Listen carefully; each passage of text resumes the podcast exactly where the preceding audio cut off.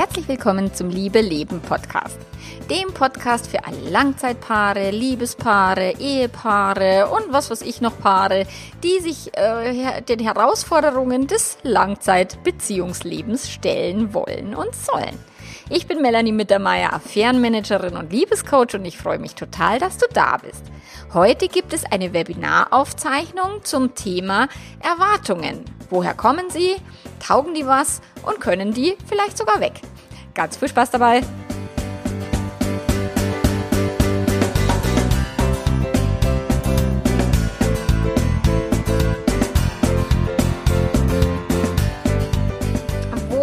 Kommen Erwartungen? Wie entstehen Erwartungen? Und das ist ganz lustig. Heute habe ich einen WhatsApp-Chat gehabt mit einer Kundin von mir, die äh, gesagt hat, naja, vielleicht muss ich mit ihm dann doch nochmal meine Erwartungen genauer ansprechen. Also da ging es um das Thema Haushalt. Wer im Haushalt was macht. Und ähm, dann habe ich ihr gesagt, dass sie vielleicht ein größeres Bedürfnis nach Sauberkeit hat als er. Und ja, dann hat sie gemeint, dann muss ich ihm das nochmal genauer erklären, was ein gutes Bedürfnis nach Sauberkeit Sauberkeit ist. Ich habe mich weggeschmissen.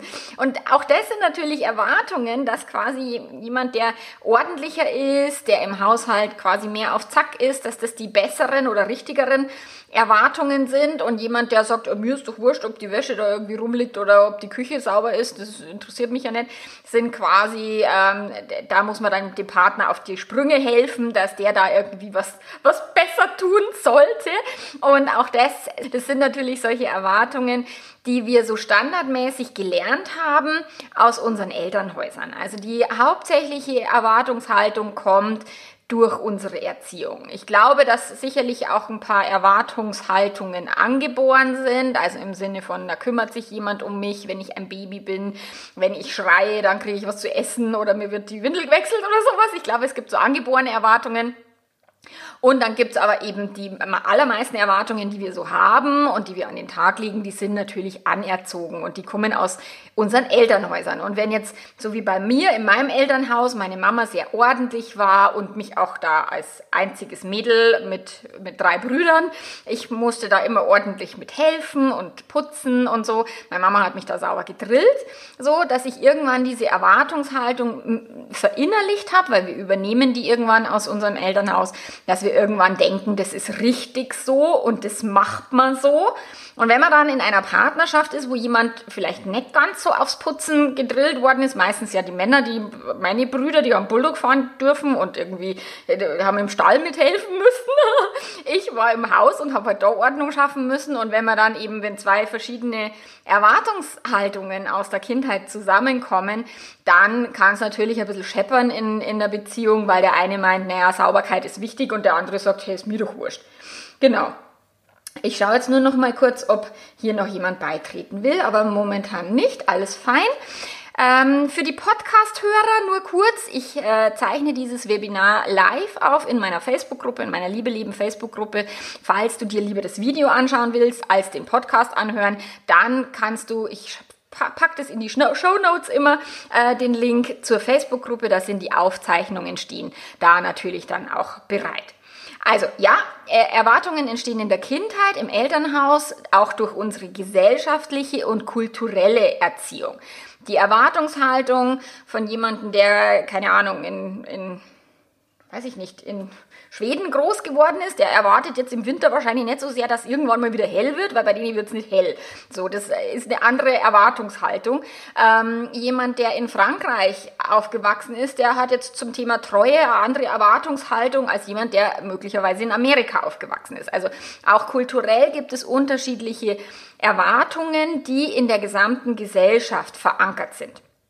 Und überhaupt gesamtgesellschaftlich die Erwartungshaltung, die wir heute an den Tag legen, im Sinne von wir sollen glücklich sein, es geht um Sinn und um Erfüllung in unserer, gerade in, in, der, in der Generation Y, die jungen Leute, die jetzt eben irgendwie nach 1980 geboren sind, da geht es sehr viel mehr um Erfüllung und Sinn. Die Generation meiner Eltern, die hatte noch ganz andere Erwartungshaltungen ans Leben, die hatte aber andere Erwartungshaltung ähm, an sich selbst auch andere Erwartungshaltungen an die Partnerschaft. Und auch meine Großeltern oder, oder die, die noch im Krieg waren, hatten völlig andere Erwartungen ans Leben, an die Partnerschaft als wir heute. Also es ist auch, und der alte Ägypter, hätte nochmal eine ganz andere Erwartungshaltung. Also wenn dem sei irgendwie Frau ein bisschen rumgezickt hat, dann hätte er gesagt, naja, dann baue ich hier eine Pyramide, gell, hilft dir nichts. Das ist so schön in den Büchern von dem Harari. So, der heutige Mensch in der westlichen Welt, der Mann, der würde seine Frau nach Paris ausführen, in die Stadt der Liebe und, und irgendwie einen Urlaub machen und so. Und der alte Ägypter hat gesagt, da baue ich halt eine Pyramide. Pyramide. So, also auch das ist etwas, diese Erwartungshaltungen, wie äh, ähm, kriege ich eine Beziehungskrise wieder geklärt, ist natürlich auch ganz unterschiedlich und kommt eben auch durch unsere Erziehung und was wir gelernt haben.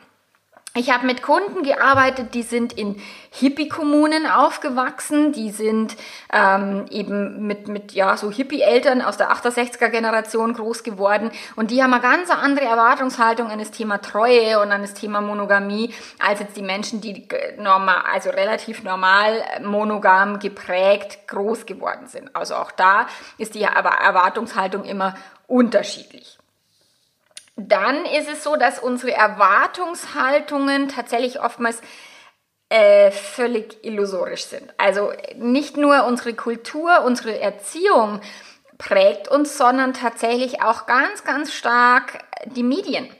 Und äh, ich habe einen Artikel gefunden zur Recherche im Vorfeld zum Thema, es geht ja auch um dieses Weihnachtserwartungsgedönse. Was muss man denn an der Wein Weihnachten so leisten oder nicht? Was muss man da machen? Was muss man nicht machen? Was muss man erfüllen und was nicht? So, und das fand ich ganz, äh, ganz cool, wie die wie die ähm, Eva Illus, die ist äh, Soziologin und die hat ähm, einen Artikel eben oder eine, ein Interview beantwortet im, im Spiegel. Habe ich mir extra, habe ich mir das Probeabo geholt, damit ich den ganzen Artikel lesen kann. Und die sagt halt, dass viele Jahrhunderte lang Weihnachten überhaupt gar kein wichtiger Feiertag war. Und dass es lang, lang, lang gedauert hat, bis Weihnachten so geworden ist, wie es heute ist. Also früher gab es Geschenke nur bei den Superreichen, also bei den Könige und so, aber im normalen Volk gab es keine Geschenke. Und Weihnachten wurde erst dann zum Fest der Liebe, wo quasi diese Verknüpfung mit dem Kommerz stattgefunden hat. Also als die Werbung da irgendwie auf den Zug aufgesprungen ist und sich gedacht hat, oh, Weihnachten, da kann man ganz gut Geld verdienen, so, da wurde dann diese Illusion geboren, dass Weihnachten das Fest der Liebe und Weihnachten das Fest der Familie ist.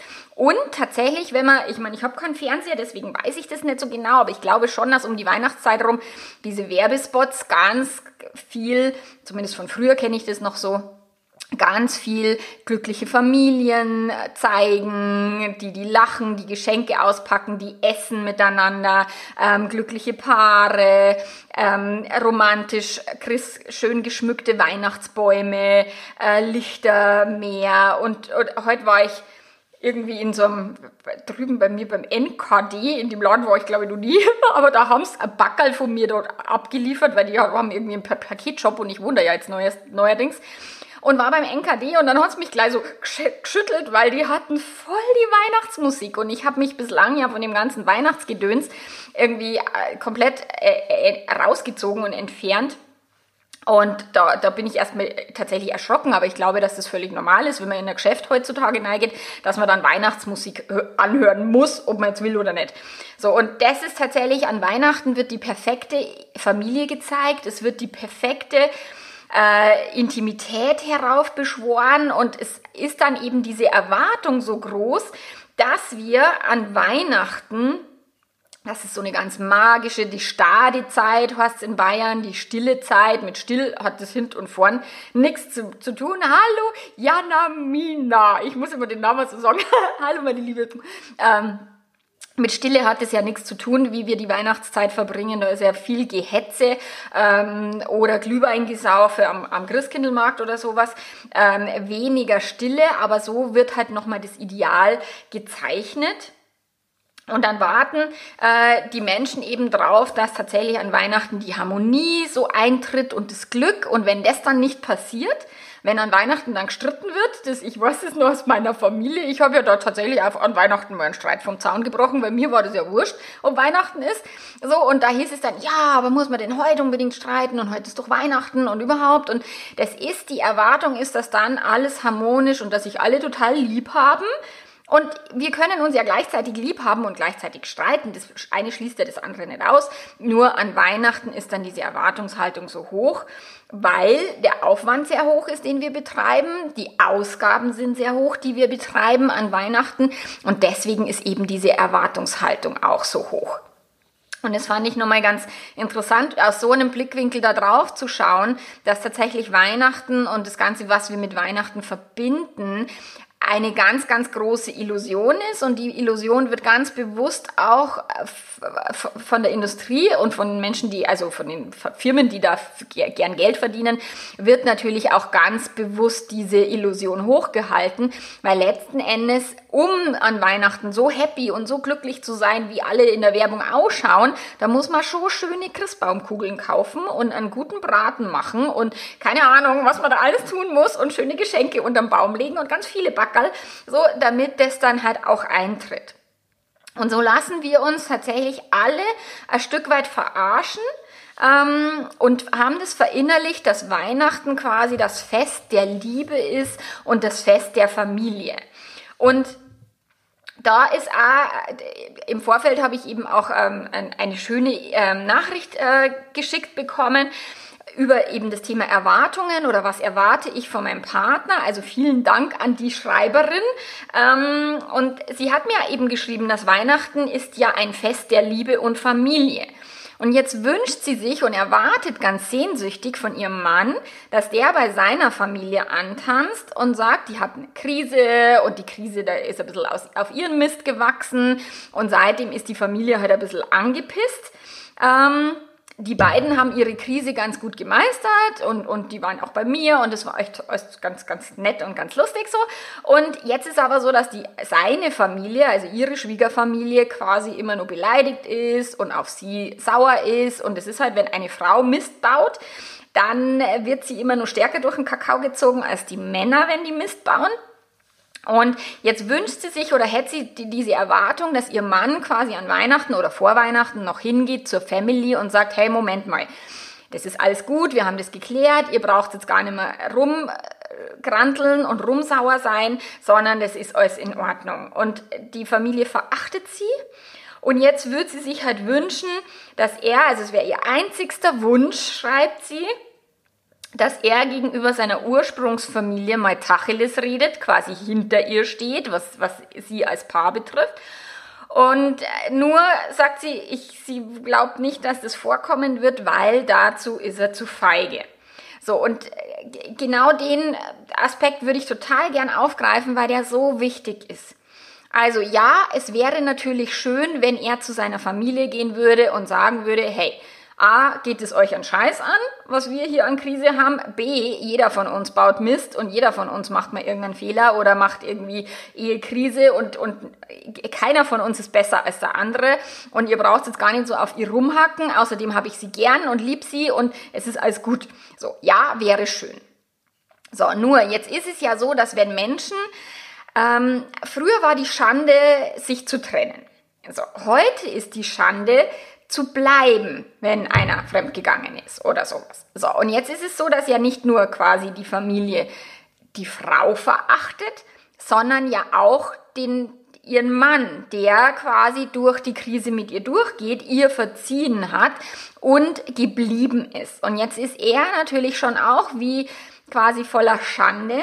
Jetzt, wenn er auch noch zur Familie geht und sich vor sie stellt oder, oder, oder hinter ihr steht oder wie man es auch immer nennen will, äh, zu ihr steht und, und nochmal bei seiner Familie quasi Tacheles redet, dann kann er quasi seine Familie vermutlich für immer abschreiben und wird mit denen nimmer groß was zu tun haben dürfen, wollen, sollen.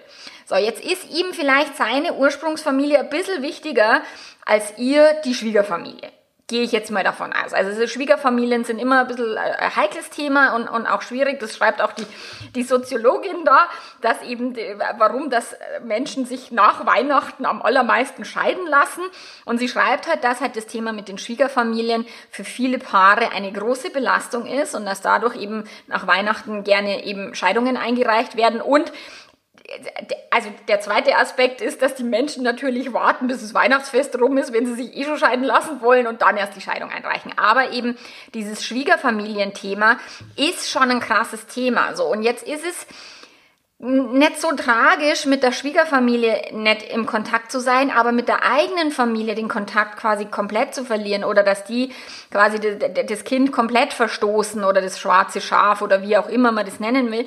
Deswegen kann ich schon verstehen, dass er da zu feige ist, beziehungsweise dass ihm der Preis zu hoch ist, sich nochmal hinzustellen und für dich einzustehen weil er eben damit ganz schön viel verliert. So, das ist der erste Aspekt. Also für ihn ist tatsächlich der, der, der, die Konsequenz daraus wäre verdammt hoch, weil dass die jetzt mit dir nichts mehr zu tun haben wollen, ist zwar schade und für dich ein bisschen unangenehm, aber letzten Endes ist die Schwiegerfamilie, ja mein Gott, jetzt auch nicht so tragisch, aber es ist seine Familie und die bedeutet ihm halt mehr als, ähm, als vielleicht du jetzt meinen magst oder, oder sowas. Und dass er sich da nicht komplett in die Nesseln setzen will, das kann ich verstehen. So, das zweite ist, wenn er denn hingeht zu seiner Ursprungsfamilie und sagt, du, das, äh, lasst mal den, den Scheiß da ruhen und wir haben das geklärt und unsere Krise ist vorbei und es ist alles gut, dann ist die Wahrscheinlichkeit relativ hoch, dass die nicht alle hergehen und sagen, ja stimmt, jetzt du das sagst, ja logisch, jetzt verzeih mal ihr und jetzt darfst du wieder kommen zum Mittagessen oder wie auch immer. So, die Wahrscheinlichkeit ist relativ gering, dass sie sich von ihm das sagen lassen. Weil jeder hat ja für sich selber in seinem eigenen Kopf ein Bild, eine, eine Verurteilung. Deswegen verachten sie dich ja. Sonst würden sie es ja nicht tun. Wenn die selber alle ein bisschen entspannter wären, dann müssten sie dich ja nicht verachten. So, das heißt, nur weil er jetzt was sagt, bedeutet das noch lange nicht, dass die dann sagen, ach, jetzt nehmen wir sie wieder auf in unseren Kreis. Hm, vermutlich sogar eher nett. Eher würden sie ihn noch mal ein bisschen mehr rausschubsen und mehr rauskicken, vermute ich. Könnte sein, aber auch da ist ihm vielleicht auch die, die, die, die Erfolgsquote zu niedrig, dass er sich da wirklich in die Nesseln setzt, ob, obwohl er weiß, dass er ja am Ende dann doch wahrscheinlich gar nichts erreicht. Also da ist das Thema, diese Erwartungshaltung, die du hast an ihn, und auch die Verurteilung über ihn, also er ist zu feige, dass er das tut. Und ich wünsche mir nichts Sehnlicheres als das, aber das wird er mir nicht erfüllen, ich bin ihm nicht wichtig genug, seine Familie ist ihm wichtiger, also alles, was da an Gedanken dazu im Gehirn mit rumspuken, sorgen am Ende dafür, dass du nicht die Bindung zwischen euch stabilisierst, sondern am Ende sorgt dieser Wunsch und diese Erwartungshaltung noch stärker dafür, dass ihr als Paar eure Burg quasi beschädigt, dass ihr einen Riss in eure Beziehung wieder reinkriegt, weil du bist enttäuscht, weil er das nicht tut, ähm, du äh, urteilst über ihn, dass er zu feige ist. Und ja, das kann sein, nur seine Ängste sind auch absolut nachvollziehbar und verständlich. Am Ende möchtest du ja, dass die Beziehung und die Partnerschaft stabil ist, dass ihr eben aus der Krise auch gestärkt herausgeht. Und wenn jetzt andere Menschen von außen, seine Schwiegerfamilie, also seine Familie, Ursprungsfamilie und so weiter, euch oder dich da verurteilen, Vielleicht darfst du lernen, damit einfach zu leben, dass du sagst, okay, das ist halt so, in unserer Gesellschaft wird die Frau immer noch stärker verurteilt, wenn sie irgendwie äh, Blödsinn macht in der Beziehung, äh, gerade wenn es dann eben auch so traditionelle Firmen, äh, Familien sind schwierig. So, aber zu sagen, aber wir zwei, wir haben es fein und wir zwei, wir haben uns gern und wir zwei stärken unsere Bindung, dann ist dieser, dieser Wunsch nicht hilfreich, weil der Wunsch wird dir dein Weihnachtsfest verhunzen. Wenn du jetzt weiter dran festhältst, ah, Weihnachten ist das Fest der Liebe und der Familie, was wir jetzt gerade gelernt haben, dass es tatsächlich eigentlich Weihnachten das Fest des Kommerzes ist und, der, und des Geldverdienens für viele Firmen und dass es mit Liebe und Familie eigentlich nichts zu tun hat, sondern dass das nur das Bild ist, was aufrechterhalten wird, damit Menschen tief in die Tasche greifen, um dieses Bild wahrzumachen. So, also wenn du dich von dieser Illusion erstmal verabschiedest, dass du sagst, Weihnachten darf einfach Weihnachten sein, so wie, keine Ahnung, Jesus Geburt, was ja ursprünglich mal die Idee war, dass das Weihnachtsfest irgendwie Christi Geburt ist und sonst nichts. Und ähm, da ist ein Kind geboren und da feiern alle und alles schön und gut, also damals 2000, wie auch immer Jahre vorher. Ähm, nur wenn du das jetzt nicht mehr ganz so stark idealisierst und überromantisierst, dann kannst du da ein Stück weit von den Erwartungen schon runtergehen.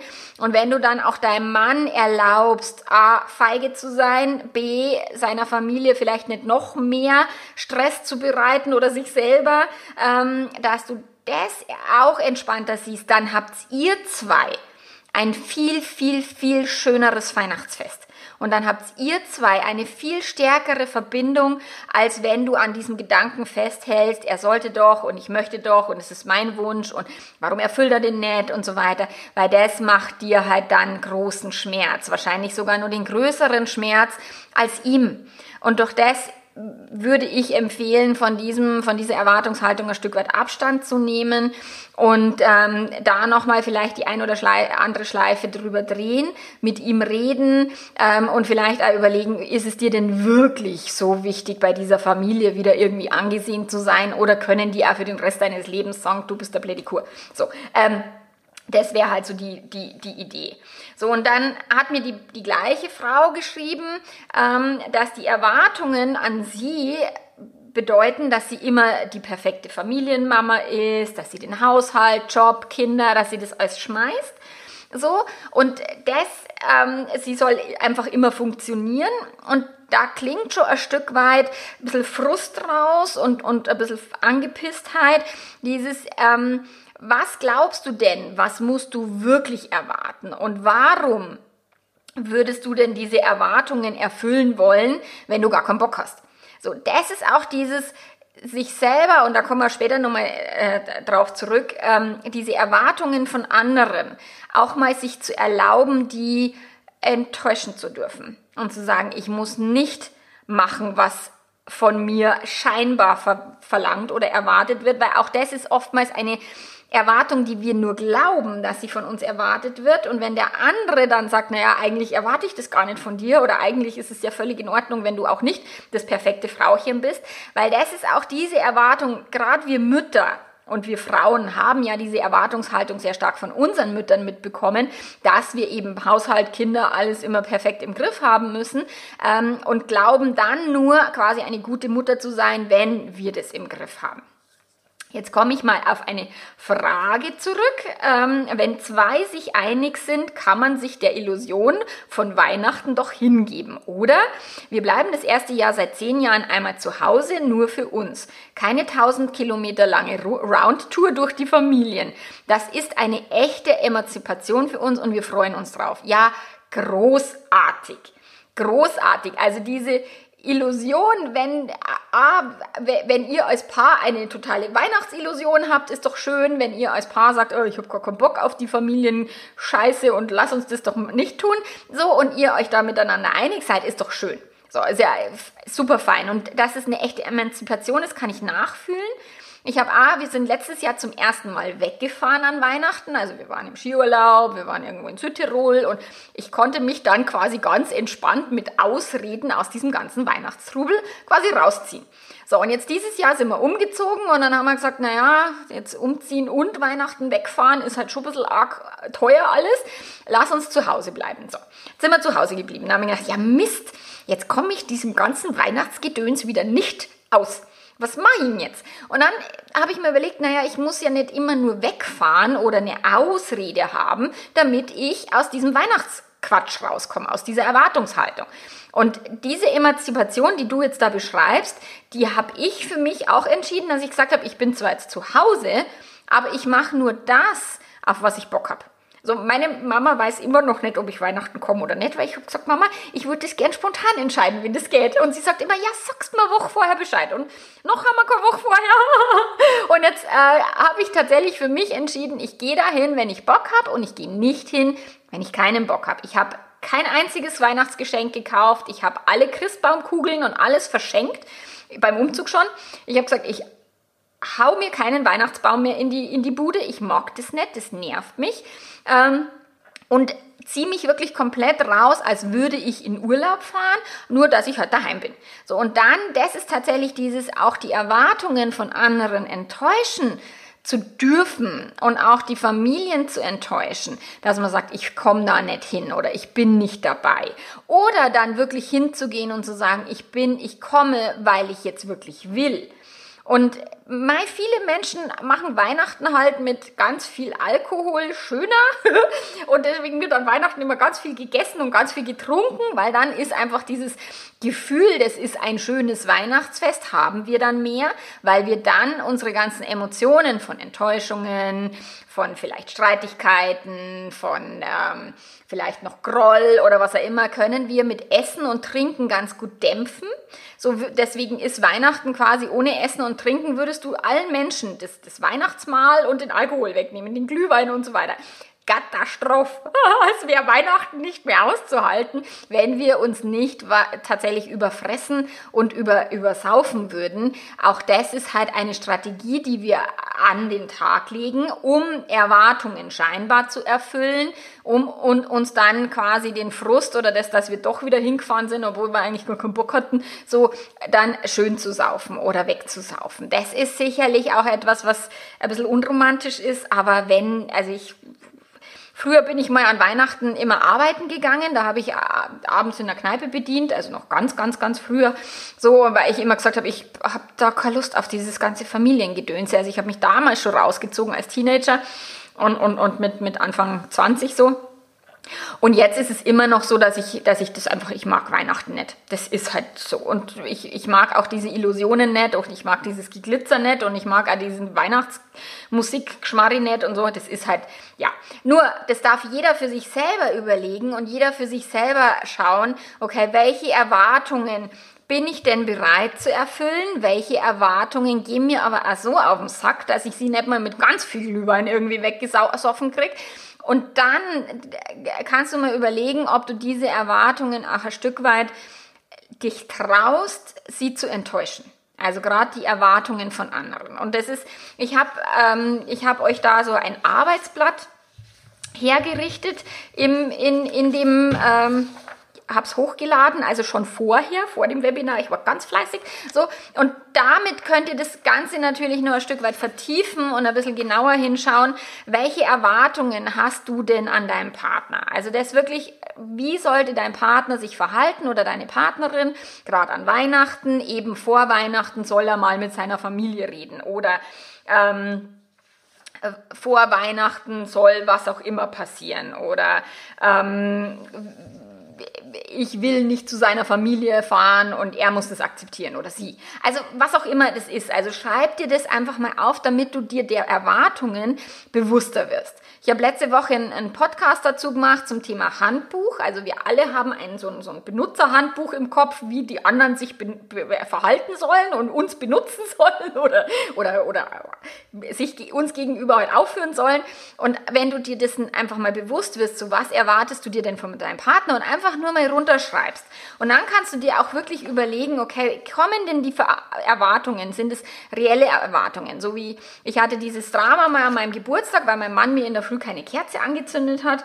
Und diese Erwartungen, dass an meinem Geburtstag eine Kerze in der Früh dastehen muss, kommt aus meiner Kindheit. Weil meine Mama mir immer eine Kerze gemacht hat. Und ich habe Ende Oktober Geburtstag, so, also so um die Zeitumstellung rum. Das heißt, in der Früh ist meistens nur dunkel gewesen. Und das fand ich immer so ganz toll, am Geburtstag eine Kerze zu haben. Geschenke sind nicht so wichtig und dass mir irgendwelche Leute gratulieren, ist mir scheißegal. Aber eine Kerze in der Früh ist das A und O. So, und das sind halt Erwartungen, die kommen halt aus einer Kindheit und das kann der Partner A nicht riechen und B muss der Partner das nicht unbedingt immer erfüllen, aber da hatten wir mal einen richtigen Geburtstagsstress, weil ich so sauer war, total bescheuert wegen dieser geschissenen Kerze. Und ähm, jetzt habe ich noch eine Frage. Tja, was soll ich erwarten? Mein Mann wird eine Woche vorher Vater von seiner Affäre. Wir werden aber für unsere Kinder Weihnachten feiern. Ich habe noch keine Lust, weil ich nicht weiß, was mich erwartet oder was von mir erwartet wird. Ja, das ist eine Situation. Ich habe gerade original ein, ein Pärchen im Coaching, wo genau dasselbe der Fall ist. Da ist das Kind jetzt schon zur Welt gekommen im November. Und ähm, wenn du deinen Mann liebst und wenn du mit deinem Mann zusammen sein willst und wenn du sagst, okay, diese Affäre hat jetzt halt nur mal ein Kind hervorgebracht. Ich habe so mit meiner Kundin da ein bisschen gefrotzelt, als die bei uns da waren. habe ich gesagt, bei andere Männer in, in der Midlife Crisis kaufen sich ein Porsche, so ein Kind kostet jetzt ungefähr das gleiche. So, also du kannst immer versuchen, die, die Sache ein Stück weit anders zu betrachten. Vielleicht auch, wenn es dir gelingt, Humor mit reinzubringen.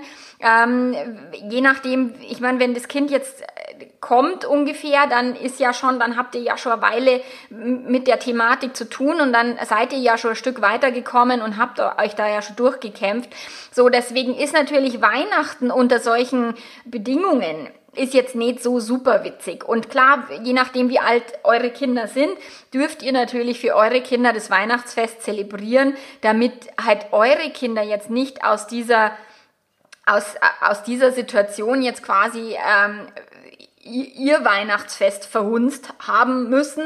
So, das ist, ich meine, Weihnachten finde ich macht am allermeisten noch Sinn, es für Kinder zu zelebrieren. Als meine Kinder kleiner waren, habe ich den ganzen Gedöns mitgemacht, weil man gedacht habe, okay, Kinder brauchen Weihnachten, das muss so sein. Das, das erwarten die. Aber wahrscheinlich erwarten sie es nicht, wenn sie nicht so erzogen worden wären. Aber, aber Kinder mögen halt Weihnachten und die mögen die Geschenke und die haben das Glitzern in den Augen so. Und deswegen für deine Kinder Weihnachten einfach so zu machen, dass du sagst, es ist für meine Kinder dieses Weihnachten Weihnachten und wie der Rest jetzt läuft und was erwartet wird oder letztlich darfst du dich eher fragen, was bist du bereit zu erfüllen und was bist du bereit mitzugehen und wo bist du bereit oder traust du dich zu sagen, ey, den Scheiß mache ich nicht mit, den kannst du alleine machen, so, das ist deine Affäre, also oder Ex-Affäre hoffentlich, so, ähm, mach du den Scheiß, aber ich ziehe mich raus, ich bin für unsere Kinder da. Wie auch immer, letztlich darfst du da nochmal für dich sehr genau hinschauen, ähm, wie du Weihnachten jetzt für dich so verbringen kannst, dass es ähm, zumindest auch für dich so halbwegs, dass du sagst, ich kann mit diesem mit dieser Zeit jetzt auch ganz gut umgehen. So, ich habe euch ja auf dem auf dem Arbeitsplatz noch ganz am Ende ähm, habe ich eine Frage eben, wie würdest du dir denn dein Weihnachtsfest wünschen, wenn du die Möglichkeit hättest zum Wunschkonzert? Also wenn du sagen würdest, okay, ich würde mir wünschen, dass an Weihnachten XYZ passiert oder dass Weihnachten so und so und so abläuft. So schreib dir mal ein Wunschkonzert auf und dann pick dir mal die Sachen raus, die sogar realisierbar sind und die du für dich anwenden kannst, dass du erstmal eben von diesem, was alles schrecklich ist, auch mal deinen Fokus weglenkst zu dem, wie hätte ich es denn gern? Wie wäre denn Weihnachten super? Und weniger, was wird jetzt von mir erwartet, sondern was könnte ich denn jetzt, wie könnte ich mein Weihnachtsfest so gestalten, dass du quasi der Gestalter deines Weihnachtsfests bist? Und ähm, das ist halt dieses, wir, wir gerade wir Frauen, ich meine, wir machen manchmal Sachen mit und, und dulden und, und erfüllen Erwartungen. Ich hasse es wie die Pest, jemand anderen zu enttäuschen. Es tut mir körperlich weh. Das nennt man auch People Pleasing. People Pleasing bedeutet, ich nehme meine Wünsche und Bedürfnisse zurück. Ich erfülle die Wünsche und Bedürfnisse von den anderen, damit ich nicht dieses Gefühl haben muss, ich bin nicht gut genug, ich enttäusche die. So, letztlich geht es ja am Ende doch wieder nur um mich selbst und gar nicht um die anderen. So, auch der ist tricky. Also dieses People Pleasing ist, ich belüge andere Leute und ich belüge mich selber, weil ich es nicht aushalten kann, ehrlich mit mir zu sein und ehrlich mit den anderen zu sein. Also das ist wieder der Punkt, dieses Erwartungen anderer zu erfüllen. Ja, können wir tun, wenn du dir dessen bewusst bist. Umso mehr, dass du wirklich sagst, okay, das sind die Erwartungen, ich bin bereit, die zu erfüllen, ist für mich alles easy, ist mir lieber, als hätte ich, als wenn ich dann nachher die Lädchen da habe. So, dann ist es für dich eine Entscheidung, die hast du aber dann aus freien Willenstücken getroffen oder halbfreien Stücken zumindest. So, Nur dieses People-Pleasing zu betreiben und dann angefressen zu sein, noch dazu auf die Leute, die du quasi belügst und die du betrogen hast und, und, und, und gepleased und denen halt quasi alles gemacht hast, was die wollen, aber selber dann frustriert und angepisst bist, das ist halt nicht die Idee von Bindung und von Beziehung. Also wenn du mit Menschen eine gute Beziehung führen möchtest, dann darfst du auch ein Stück weit wahrhaftig zu dir selber sein, wahrhaftig auch zu denen sein, weil dann müssen die keine Angst haben, dass du das nur tust, ähm, ja, um, um ihnen einen Gefallen zu tun oder dass du dann besonders viel Glühwein brauchst an Weihnachten, damit du es aushalten kannst, so, sondern die haben dann das Gefühl, du bist wirklich echt und, und wahrhaftig da. Und das ist halt das Schöne, wenn wir uns erlauben, die Erwartungen nicht zu erfüllen. Und dafür ist dann auch die, dieses äh, hier am, welche Erwartungen glaubst du denn, haben andere Leute an dich, also dein Partner gerade, deine Partnerin. Ähm, und wenn du dir dessen bewusster wirst, also wer erwartet was von mir oder was glaube ich, weil das muss ja noch lange nicht stimmen, dass das, was du glaubst, was die erwarten, dass die das wirklich erwarten, so, dass die sagen, hey, bleib beruhigt daheim, ist doch alles easy, mach doch, wir machen unseren schönen Fernsehabend oder wenn irgendwelche Eltern, ich glaube ja immer, ich muss meine Eltern besuchen, so. Und, und, und wenn die dann sagen, ey, wenn ihr nicht kommt, dann machen wir uns einen gemütlichen Abend vom Fernseher, ist doch super, so, dann ähm, kann das auch völlig eigentlich, ja, eine, eine, wie soll ich sagen, eine totale Selbstillusion sein, was wir glauben, was von uns erwartet wird. Meistens ist es so eine innere Erwartungshaltung, wie wir eben glauben, dass wir zu sein haben. Und wenn du dir nochmal bewusster machst, und das ist die zweite Spalte, das ist jetzt hier ein bisschen hell da hier, also die, die die erste Spalte ist die Erwartungen, äh, die du an deinem Partner hast. Erstmal aufschreiben, mal runterschreiben. So, das zweite ist dann, warum erwartest du das von deinem Partner? Warum soll dein Partner bei, deine, bei seiner Familie für dich sprechen? Was ist denn die Idee dahinter? Die Idee ist ja, weil du glaubst, dass du dich danach besser fühlst, wenn der andere sich so verhält, wie du das gerne hättest. Wenn jemand unsere Erwartungen erfüllt, dann glauben wir, dass wir uns besser fühlen würden. Und wenn der das dann nicht tut, wenn keine Ahnung, unsere Kinder das Zimmer nicht aufräumen oder die Hausaufgaben nicht abgeben oder der Partner ähm, nicht treu war oder, oder was auch immer, dann sind wir so arg enttäuscht, weil wir unser eigenes Wohlbefinden an das Verhalten von den anderen Menschen knüpfen. So, und wenn wir dieses, diese, dieses Verhalten von den anderen Menschen haben wir leider nicht im Griff und noch keiner, der mir irgendwie im Coaching untergekommen ist, hat noch jemals geschafft, seinen Partner zu ändern. Selbst wenn die den Partner mit zu mir schleifen und, und glauben, ich würde jetzt der Ehefrau oder dem Ehemann klar machen, dass eine offene Beziehung eine gute Idee wäre. Äh, der funktioniert nicht. also den Partner zu ändern oder den Partner dann wieder treu zu machen, der vielleicht irgendwie offen leben will. Auch das passiert, dass Menschen dann glauben, ich könnte dem erzählen, dass er den Scheiß lassen soll. Ähm, so, das funktioniert halt einfach nicht. Das äh, Wichtig ist immer, das eigene Verhalten ist dein Zirkus, das sind deine Affen. Das Verhalten von den anderen Leuten, nicht dein Zirkus, nicht deine Affen. Und ähm, hier kommt noch eine Frage. Also ich würde erwarten, dass in diesem Jahr keine ein Geschenk bekommt, die keines verdient hat. ich schmeiß mich weg. Ähm, klar, wenn unsere Partner anderen Frauen Liebeleien, was auch immer, Geschenke machen oder ähm, sich auch irgendwie, keine Ahnung, mit einer Arbeitskollegin vielleicht intensiver verstehen und der dann irgendwie auch noch ein nettes Geschenk zu Weihnachten machen. Das ist sicherlich etwas, was für uns, was für die meisten Menschen schwierig ist.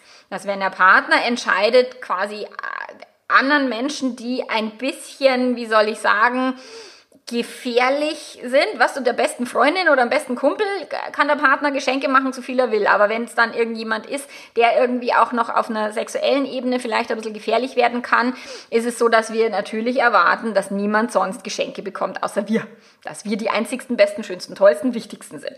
So, das ist ein Ego-Ding, dass wir das tatsächlich vom Partner erwarten, dass der quasi ähm, niemandem sonst irgendwie gut tut.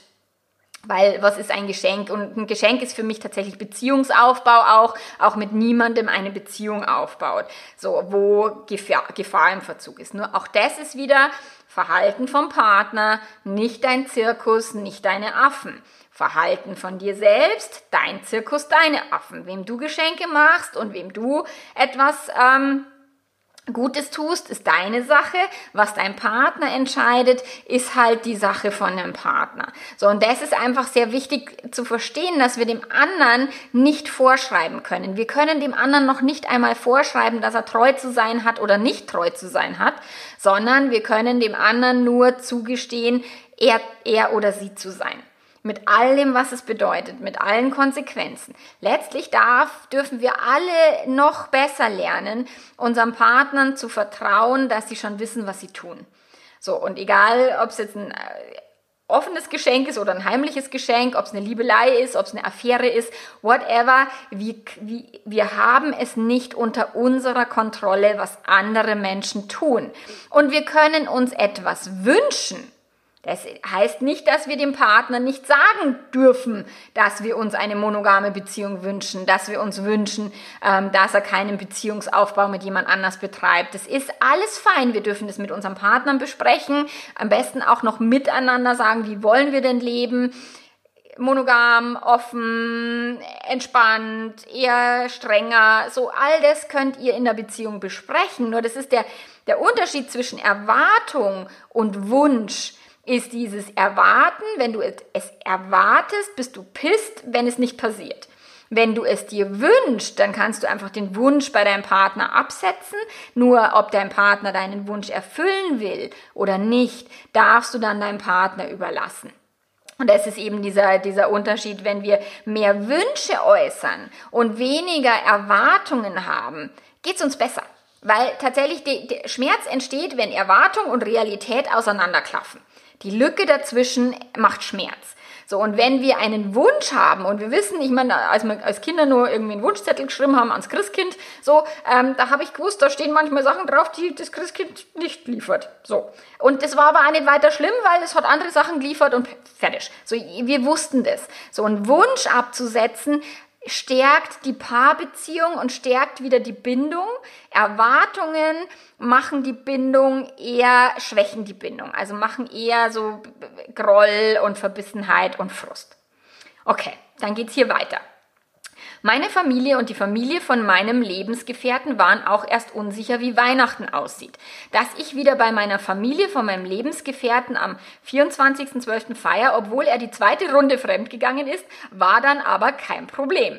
Also 24.12. bei Familie von Lebensgefährte, 25.12. haben wir dann unsere beiden Familien zu uns nach Hause eingeladen, damit alle im gleichen Boot sitzen mit Lachen.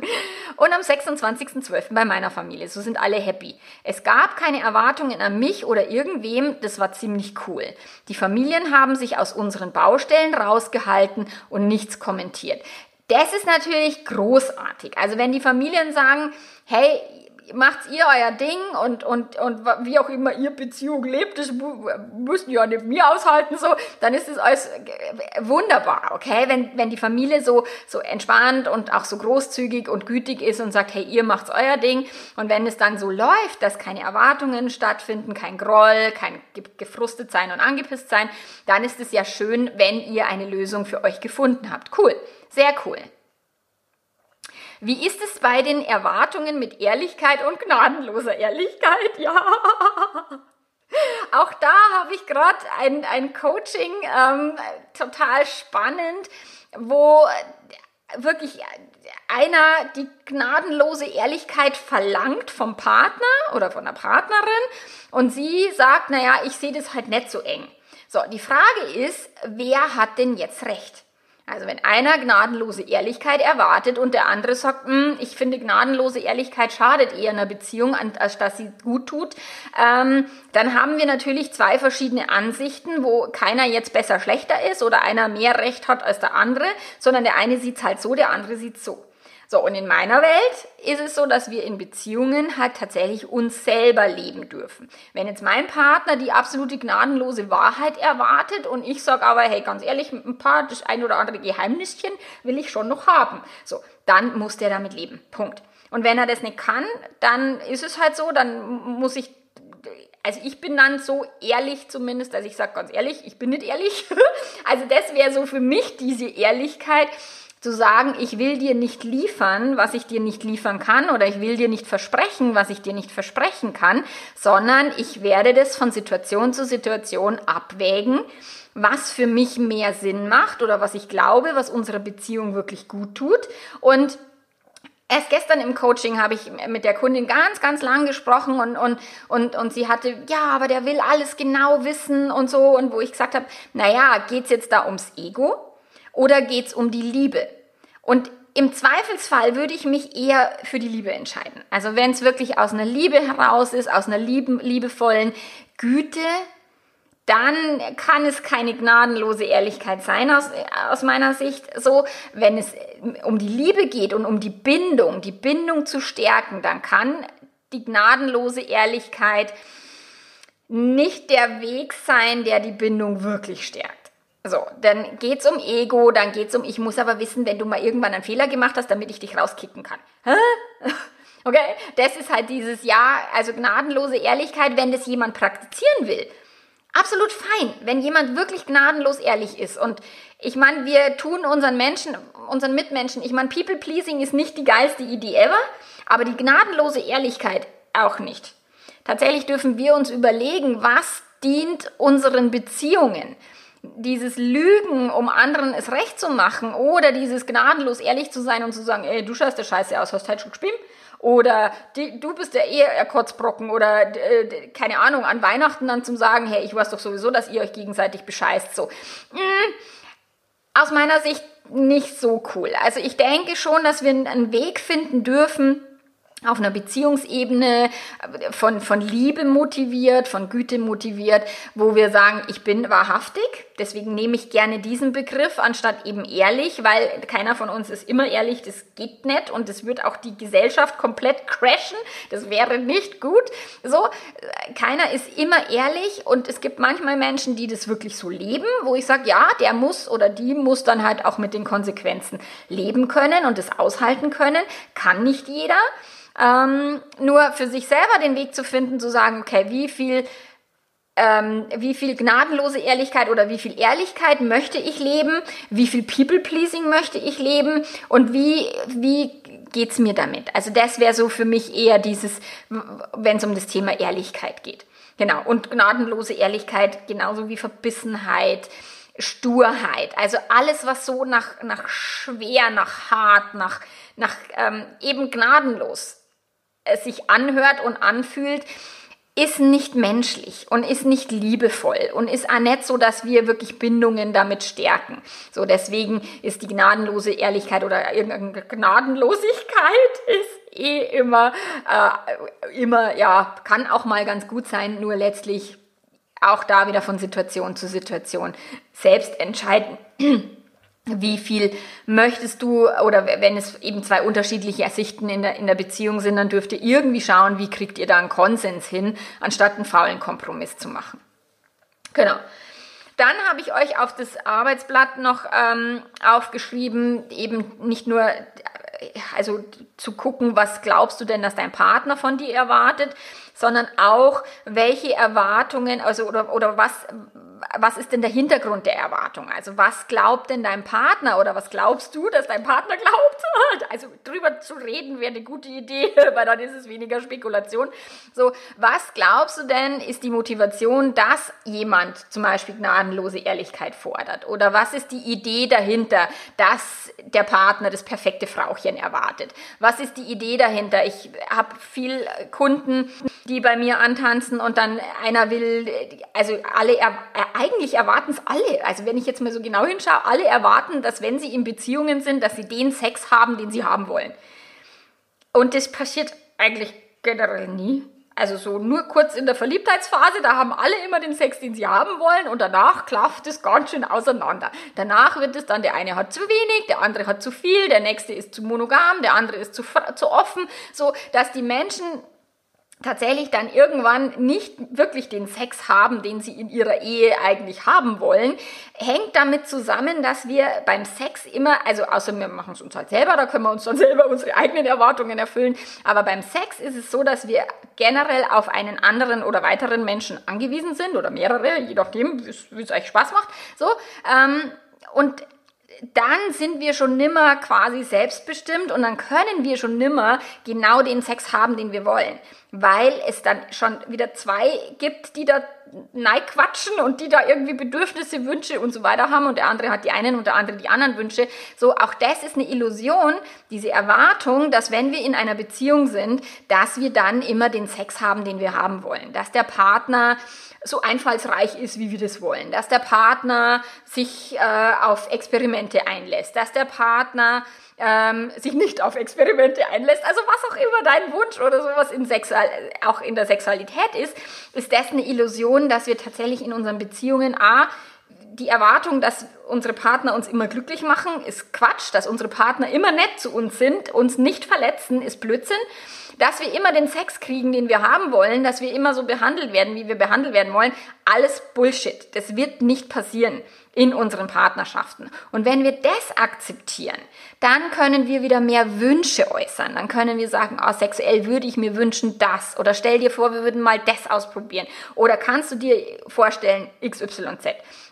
Dann haben wir eine andere Ebene von Gespräch als dieses, ah, ich habe zu wenig Sex und du musst ihn jetzt liefern oder ich habe zu viel Sex und ich will den nicht liefern. So, also auch wieder da, die Grundhaltung macht den Unterschied. Also die Grundhaltung von Entspanntheit, Gelassenheit und natürlich sind wir auch nicht in Partnerschaften immer gelassen und entspannt, logischerweise. Auch da, gestern habe ich ein Coaching gehabt, ein richtiges Feuerlöscher-Coaching, wo ich wirklich, wo die gekommen sind und, und quasi ich schon froh war, dass sie auf der Herfahrt also friedlich gewesen sind und sie haben auf der Rückfahrt konnten sie sich dann wieder in den Arm nehmen und, und küssen und auch das ist so was Schönes, nur letztlich in allen Beziehungen haben wir irgendwann so eine Emotion von Wut oder von Enttäuschung, die dann so massiv und so verhärtet ist, dass wir nicht mehr es schaffen, alleine uns äh, zu öffnen für den Partner. Und der Partner würde erwarten, dass der andere auf mich zugeht und so. Der eine erwartet, dass der andere sich entschuldigt, der andere erwartet, dass der andere sich entschuldigt, so. Und dann verhärten beide und machen beide dicht, sodass dann halt nichts mehr passiert. Also auch das ist in Beziehungen völlig normal, dass die Emotionen so überkochen dass der eine oder beide zumachen und dass dann momentan so eine Verhärtung stattfindet, dass die Liebe nicht fließen kann. So, auch das ist etwas, wo wir in unseren äh, Beziehungen tatsächlich schauen dürfen, ähm, wie gehen wir denn auch mit den, äh, ähm, mit den Emotionen um und wie erwarten wir? Ich, ich habe manchmal Kunden, die nach, einem, nach einer Affäre nach vier Wochen schon erwarten, dass es ihnen jetzt wieder super geht und die dann sagen, warum geht's mir jetzt immer noch so scheiße? Wo ich sag, weil ich sage, das ist normal, das ist dein Gehirn so. Und ja, ich kann mir noch gar keinen Sex vorstellen, also eigentlich schon, habe aber Angst, ja, wenn dein Partner eine Affäre hatte und du dich dann irgendwann wieder für den Sex öffnen willst, dann ist das erstmal, das kann Emotionen hochholen. Das kann passieren, dass du weinst, wenn ihr Sex habt. Es kann passieren, dass Bilder auftauchen, wenn ihr Sex habt. Also es kann alles passieren und deswegen ist deine Angst logisch und berechtigt. Ihr dürft euch, wenn du dir das vorstellen kannst und wenn du da auch wirklich Lust hast, wieder dich auch körperlich mit deinem Partner zusammenzutun, wenn du eben sagst, okay, wir wollen die Affäre ver verarbeiten, wir wollen zusammenbleiben, ich liebe ihn, dann wirst du irgendwann diese Schritte gehen müssen mit, ich küsse ihn mal, ich umarme ihn, ähm, also diese Intimitätsstufen entlang gehen um dann auch zu gucken, okay, wo, wo stößt du an eine Grenze, wo musst du wieder rückwärts gehen, so. Das ist etwas, da darfst du dir Zeit geben, auch mit deinem Partner zusammen erstmal gucken, was geht, was geht nicht und dann einfach dich auch da wieder öffnen, aber eben nicht die Erwartung haben, das muss jetzt quasi da weitergehen, wo ihr vorher aufgehört habt, sondern das ist wieder, ein, ihr, ihr entdeckt die Sexualität wieder komplett neu. Also das ist was, was ihr neu und, und von Grund auf wieder entdecken und entwickeln wollt. Und klar, da ist jetzt, eine, also ich meine, wenn jetzt so eine krass große Krise gerade war, dann ist es natürlich eine ganz andere Geschichte als diese normale Erwartungshaltung zum Thema ähm, Sexualität in der Partnerschaft. Aber auch wenn einer die Beziehung öffnen will und sagt, ich will aber jetzt frei sein und ich möchte meine Sexualität selbstbestimmt leben, auch das ist halt etwas, diese, ja, alles kostet einen Preis, Bindung kostet Freiheit, Freiheit kostet Bindung. Ähm, und das dürfen wir uns halt immer überlegen, okay, was ist mir wichtiger? Meine selbstbestimmte Sexualität und selbst Singles. Also ich war lang genug Single, um zu wissen, dass das mit selbstbestimmter Sexualität nichts zu tun hat. So, auch als Single kriegst du nicht den Sex, den du haben willst. No way. Und viele Menschen, ich habe auch gerade ein Coaching gehabt, die haben die Beziehung geöffnet und die haben sich dann vorgestellt, wie cool das ist und wie spannend und wie aufregend. So, und dann kommen halt da dritte Menschen, die auch ganz komische Erwartungshaltungen an der Backe haben oder mitbringen und das dann gar nicht so entspannt und easy läuft, wie die sich das vorgestellt haben. Also auch die Erwartungshaltung zum Thema offene Beziehung, das habe ich ganz häufig im Coaching, dass dann die Menschen glauben, dass die Freiheit so viel schöner wäre als die Monogamie und stellen dann fest, dass es einfach nur andere Probleme sind und andere Schwierigkeiten und andere Herausforderungen mit mehreren Menschen, meistens noch mehr als vorher. So, durch das ist einfach sich genauer zu, zu hinterfragen, einfach zu schauen, gerade jetzt vor Weihnachten. Welche Erwartungen habe ich? Welche Erwartungen habe ich an dieses Fest? Welche Erwartungen habe ich an die anderen Leute, an meine Familie, an meinen Partner und so weiter? Welche Erwartungen glaube ich, dass an mich gestellt werden? Welche will ich erfüllen? Welche kann ich erfüllen? Welche bin ich entspannt mit? Welche bin ich frustriert, wenn ich sie erfülle, dann vielleicht nicht tun? So, und dann eben im, im letzten Schritt äh, nochmal aufzuschreiben, wie wäre denn dein Wunsch Weihnachtsfest? Wie wäre deine Wunschbeziehung so im, im Sinne von, so würde ich mich fühlen und, und das kann ich machen und das kann ich selbst entscheiden und da würde ich gerne mit meinem Partner drüber sprechen und können wir gucken, ob wir vielleicht tatsächlich die Schwiegerfamilie ähm, ausladen oder wenn wir gerade eine Krise haben, auch das habe ich sehr häufig momentan im Coaching. Tatsächlich ist es momentan halt durch das, dass wir kurz vor Weihnachten stehen, ist es so krass, weil alle sagen, war scheiße und dann muss ich irgendwie ähm, so tun, als wäre alles gut und, und das will ich aber nicht. Da sage ich ja, entweder du gehst dahin und tust, als wäre alles gut, wenn du deine Ruhe haben willst, oder du gehst dahin und sagst, ihr habt gerade Stress und eine Krise. Oder du gehst nicht hin. So, also es gibt immer Wege und es gibt immer Möglichkeiten. Du musst nicht das Erstbeste liefern und tun und machen. So, also Erwartungen sind jetzt Erwartungen was Gutes oder Schlechtes? Es kommt darauf an, würde ich sagen. Sind die Erwartungen aus einer liebevollen Haltung? Sind es mehr Wünsche als Erwartungen? Wie angefressen und angepisst bist du, wenn die nicht erfüllt werden? Stärkt die Erwartungshaltung deine Beziehung? Schwächt sie deine Beziehung? Also da genauer hinzuschauen und dann zu überlegen, okay, welche Erwartungen tun denn jetzt gut und welche Erwartungen tun nicht gut? Welche Erwartungen sind denn wirklich von außen an mich rangetragen und welche Erwartungen glaube ich nur, dass ich erfüllen muss als gute Mutter, als, keine Ahnung, ähm, gute Schwiegertochter oder was auch immer.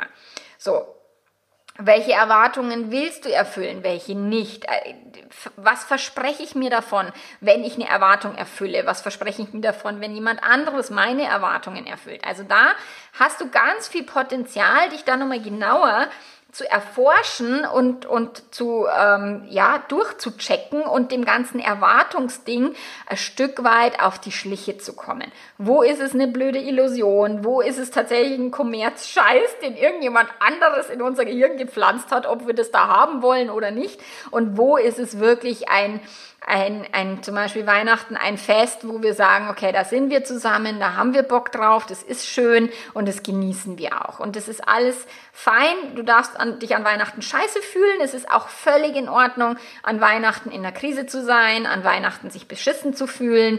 Ähm, es ist, gehört dazu. Mein Opa hat sich an kurz vor Weihnachten erhängt bei uns am Bauernhof. Also das ist schon jetzt nur mal ein krasses Thema, das ist schon ganz lang her, deswegen kann ich das so äh, entspannt und locker erzählen.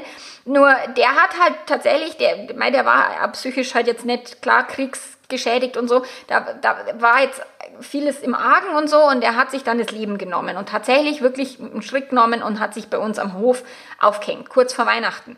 Und da ist natürlich ein Weihnachtsfest nicht witzig.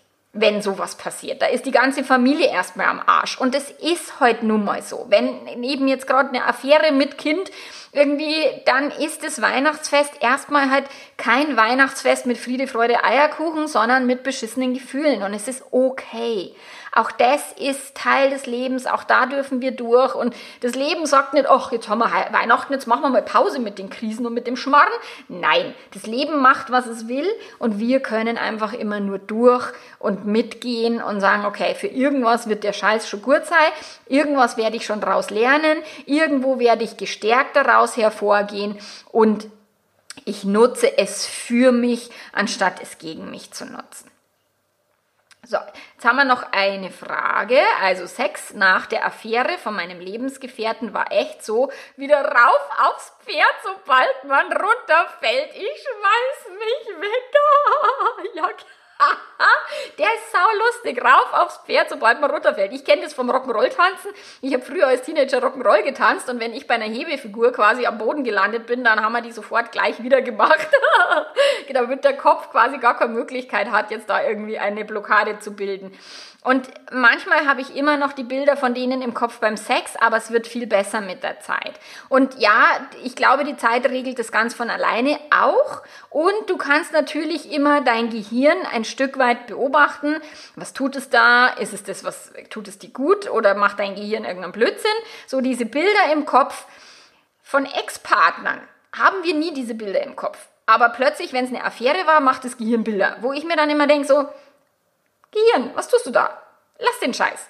So, das kann man sich natürlich auch immer noch selber mit, mit seinem eigenen Gehirn ein Stück weit ausmachen und sich da noch ein Stück an die Hand zu nehmen. Und ja, der erste Sex ist erstmal anspruchsvoll. Absolut. Und auch der zweite und auch der dritte und der fünfte. So bis das Gehirn wieder quasi, bis man wieder quasi angefangen hat, mit dem Pferd wieder irgendwie so halbwegs ähm, in, ein, in einen charmanten Galopp zu gehen, das dauert ein bisschen. Und ja, Zeit ist super hilfreich und auch dem Gehirn nicht jeden blödsinnigen Gedanken zu erlauben erlauben und dem Gehirn nicht erlauben, jedes Bild zu bilden, was es bilden will, sondern sagen, liebes Gehirn, dieses Bild will ich nicht sehen. Okay, also auch das ist möglich, dass wir unser Gehirn da ein Stück weit managen und mit der Zeit dann umso entspannter auch tatsächlich mit solchen Sachen um. Ja, an alle Podcast-Hörer, das war das äh, Webinar Erwartungen. In der Facebook-Gruppe habe ich dann noch länger Fragen beantwortet. Wenn dich das interessiert, dann kannst du gerne ähm, in den Show Notes findest du den Link zur Facebook-Gruppe, kannst du gerne beitreten und dir das ganze Webinar bis zum Ende anschauen. Es war ungefähr nur eine Viertelstunde, wo ich noch Fragen beantwortet habe. Und wir hören uns ähm, nächste Woche. Bis dahin, mach's ganz gut. Ciao, ciao.